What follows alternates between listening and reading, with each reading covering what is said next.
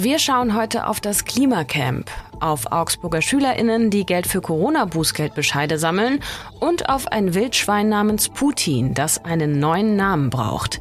Und zwischendurch erklärt uns Hauptstadtkorrespondent Stefan Lange auch noch, was es mit dem Hin und Her aus dem Gesundheitsministerium eigentlich auf sich hat. So einen Move haben wir hier in Berlin auch schon lange nicht mehr erlebt. Ich bin Lisa Pausch, es ist Donnerstag, der 7. April. Hallo und guten Morgen. Nachrichtenwecker, der News-Podcast der Augsburger Allgemeinen. Das Klimacamp ist der AfD-Fraktion im Augsburger Stadtrat schon länger ein Dorn im Auge. Jetzt wandte sie sich mit einem Dringlichkeitsantrag an die Stadt. Das Klimacamp solle, so der Vorschlag, vom Ordnungsamt häufiger überprüft werden, und zwar jede Stunde. Begründet hatte die Fraktion ihren Antrag damit, dass man mit engeren Kontrollen eher eine Räumung durchsetzen könnte, etwa wenn die nötige Mindestteilnehmerzahl von zwei Personen, weil erst dann eine Veranstaltung rechtlich auch als Demonstration gilt, nicht eingehalten wird. Vor allem am Abend und in der Nacht solle man enger kontrollieren, heißt es von AfD-Seite. Zuletzt war die Stadt im März mit einem Räumungsbescheid aus dem Jahr 2020 vor dem Verwaltungsgericht gescheitert. Das Gericht kam zu dem Ergebnis, dass es sich bei der Versammlung eher um eine Demonstration handele. Die Stadt sah das anders. Eine Urteilsbegründung liegt aber bisher nicht vor. Zuletzt gab es im Dezember Ärger zwischen Ordnungsdienst und Klimacamp, nachdem bei einer nächtlichen Kontrolle zwar genug Personen vor Ort waren, diese aber nicht die Corona-Mindestabstände in einem Zelt einhielten. Weiter verfolgt wurde das damals aber nicht. 200 ErzieherInnen haben am Mittwoch auf dem Augsburger Rathausplatz für eine bessere Bezahlung demonstriert. Ende Februar waren die Tarifverhandlungen zwischen der Gewerkschaft Verdi und den kommunalen Arbeitgeberverbänden gestartet. Eine Einigung ist nach wie vor aber nicht in Sicht. Die ErzieherInnen fordern neben mehr Gehalt auch bessere Arbeitsbedingungen, um individuell auf jedes Kind eingehen zu können. Neben der Betreuung bleibe keine Zeit mehr für Vor- und Nachbereitung oder Dokumentation eine Folge des Personalmangels. Derzeit sind über 60 Stellen in den städtischen Kitas nicht besetzt. In den Monaten Dezember bis März gab es daher weder Früh- noch Spätdienst. Wegen Personalmangels müssen Gruppen auch regelmäßig geschlossen werden oder gehen in den Notbetrieb. Der Gesamtelternbeirat der städtischen Kindertageseinrichtungen unterstützt die Forderungen. Erinnert ihr euch noch an die Zeit des Lockdowns, als wir alle zu Hause bleiben mussten und uns, wenn, dann nicht mit mehr als einem weiteren Haushalt draußen treffen konnten? Die Zeit des Corona-Lockdowns. Wahrscheinlich habt ihr versucht, es euch einfach zu Hause gemütlich zu machen und tatsächlich so wenig wie möglich rauszugehen, um nicht nur einer Ansteckung zu entkommen, sondern auch einem möglichen Bußgeld. Das können aber nicht alle. Beim Sozialdienst für katholische Männer in Augsburg kamen in den vergangenen zwei Jahren immer wieder Bußgeldbescheide an. Denn gerade wohnungslose Menschen hatten eben nicht eine andere gemütliche Bleibe und kamen trotz Corona-Auflagen immer wieder zu fünft oder sechst auf öffentlichen Plätzen zusammen, tranken in Verbotszonen Alkohol oder hielten sich außerhalb der Sperrzeiten draußen auf. Sie hatten oft einfach keine Ausweichmöglichkeit. Nichtsdestotrotz sollten sie Bußgeld zahlen. Der Sozialdienst unterstützte Betroffene immer wieder dabei, Einspruch zu erheben, dem auch immer wieder stattgegeben wurde. Doch oft war die Frist für einen Einspruch auch dann schon verstrichen. Dann wurden über 270 Euro fällig. Jetzt haben SchülerInnen des Paul-Klee-Gymnasiums in Gersthofen zwei solcher Ordnungsstrafen über insgesamt 575 Euro übernommen. Inspiriert dazu hat sie ihr Lehrer Robert Reisacher, der wiederum über das Satiremagazin von Jan Böhmermann im ZDF auf die Idee kam. Im ZDF-Magazin Royal vom 3. Dezember vergangenen Jahres ging es nämlich um das Schwarzfahren als Straftatbestand, der dazu führe, dass vor allem Menschen bestraft würden, die ohnehin kein oder nur wenig Geld hätten. In der Sendung legten Böhmermann und sein Team zusammen und zahlten die Geldstrafen von sieben SchwarzfahrerInnen, die sonst sogar mit einer Haftstrafe rechnen mussten. Und wir schauen auf das Wetter für heute. Lasst den Regenschirm lieber gleich zu Hause. Der Deutsche Wetterdienst warnt vor schweren Sturmböen mit bis zu 90 km/h. Es ist den ganzen Tag über stark bewölkt und kann hin und wieder regnen. Das alles bei Temperaturen zwischen 7 und 14 Grad.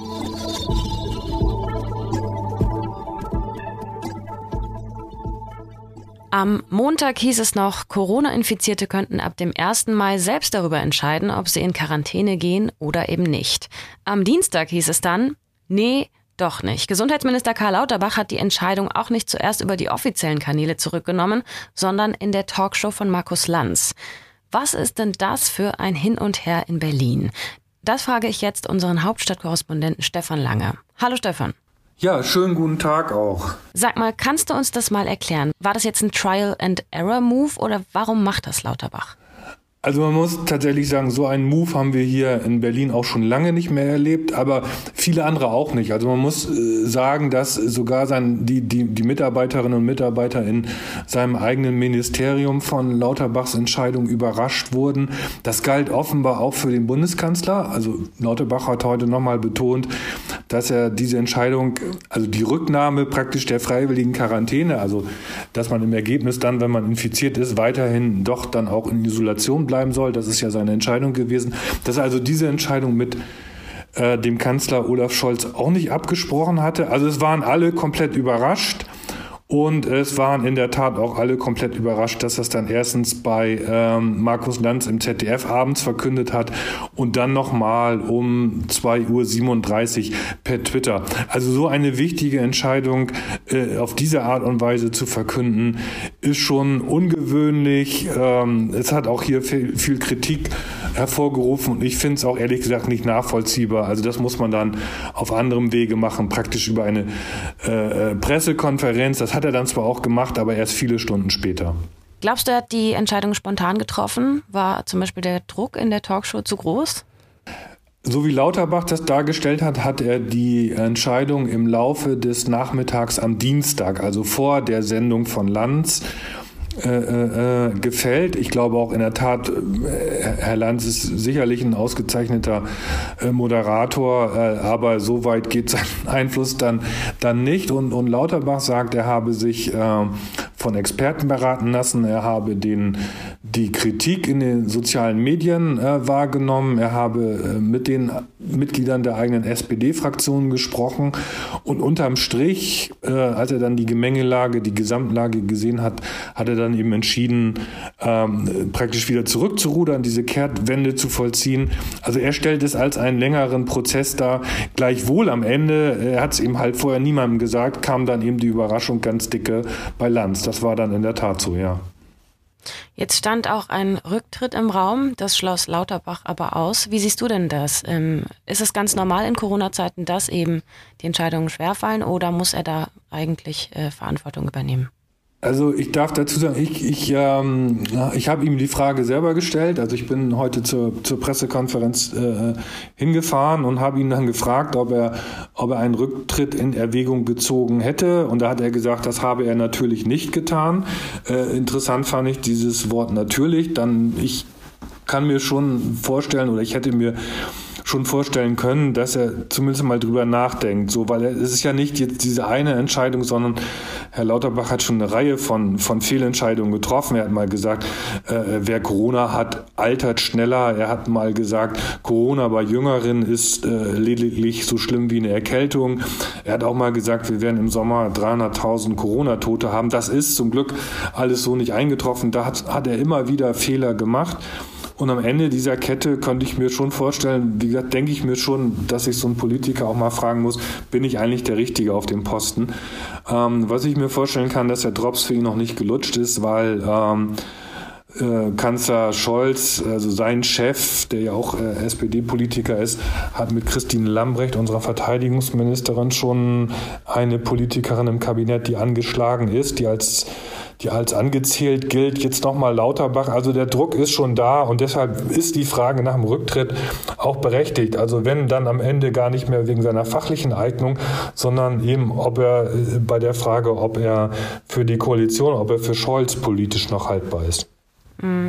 Und es war ja auch nicht einfach, hat man gesehen in der Vergangenheit für Jens Spahn zum Beispiel. Die Frage ist ja überhaupt, ob es überhaupt jemanden gibt, der da so ganz stringent hier und da die Entscheidung treffen kann.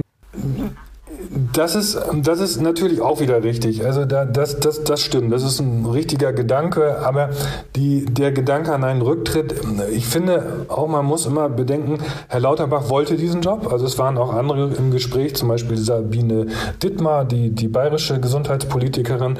Er hat den Job bekommen was man darüber hinaus nicht vergessen darf, also er wollte ihn und darüber hinaus, diese Ministerinnen und Minister haben riesen Ministerien im Hintergrund. Da sind Fachleute, die wir mit Steuergeldern ganz teuer bezahlen. Äh, wenn er auf die gehört hätte, offenbar hat er es nicht getan, dann hätte sich das vielleicht vermeiden lassen. Also das ist auch eine Verantwortung, die sich ein, der sich ein Minister stellen muss. Und deshalb finde ich die Frage nach dem Rücktritt, also man darf sie, finde ich, schon zumindest stellen. Wenn er jetzt sagt, er tritt nicht zurück, ist auch okay. Aber Fragen Darf man schon mal, finde ich schon, ja. Okay, danke für die Einschätzung, Stefan. Gerne, gerne, gerne und einen gesunden Tag. Was sonst noch wichtig wird? Bundesinnenministerin Nancy Faeser von der SPD will verhindern, dass der Ukraine-Krieg in die deutsche Gesellschaft hineingetragen wird. Deswegen wehre man sich deutlich gegen russische Lügen und Propaganda.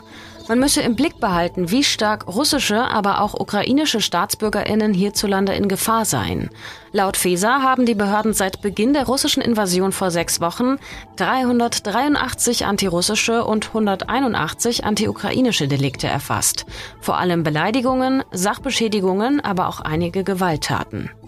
Feser betonte, dass jeder Mensch in unserem Land geschützt werde. Das Z als Symbol der Billigung und Unterstützung des verbrecherischen russischen Angriffskriegs etwa könne in Deutschland als Straftat verfolgt werden. Ein Zoo im Landkreis Bayern in Oberfranken sucht einen neuen Namen für sein Wildschwein. Noch heißt das Wildschwein nämlich Putin und soll wegen des russischen Angriffskriegs in der Ukraine umbenannt werden.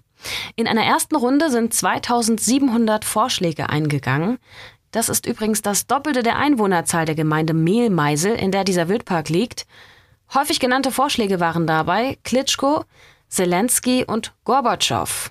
Die werde man allerdings nicht berücksichtigen, heißt es, da man weder politisieren wolle noch die Zukunft dieser Helden kenne. Zur Auswahl stehen jetzt Igor als, ich zitiere das an der Stelle immer, typisch männlicher, russischer, anmutig und voluminös klingender Name, Frederik als glückliche Sau, mir für das ukrainische Wort für Frieden, Eberhofer aus der Personality-Show Ringelstädter und Gustl, ein Zitat bodenständiger bayerischer Name. Abstimmen könnt ihr über den Namen für das Wildschwein noch bis zum 10. April.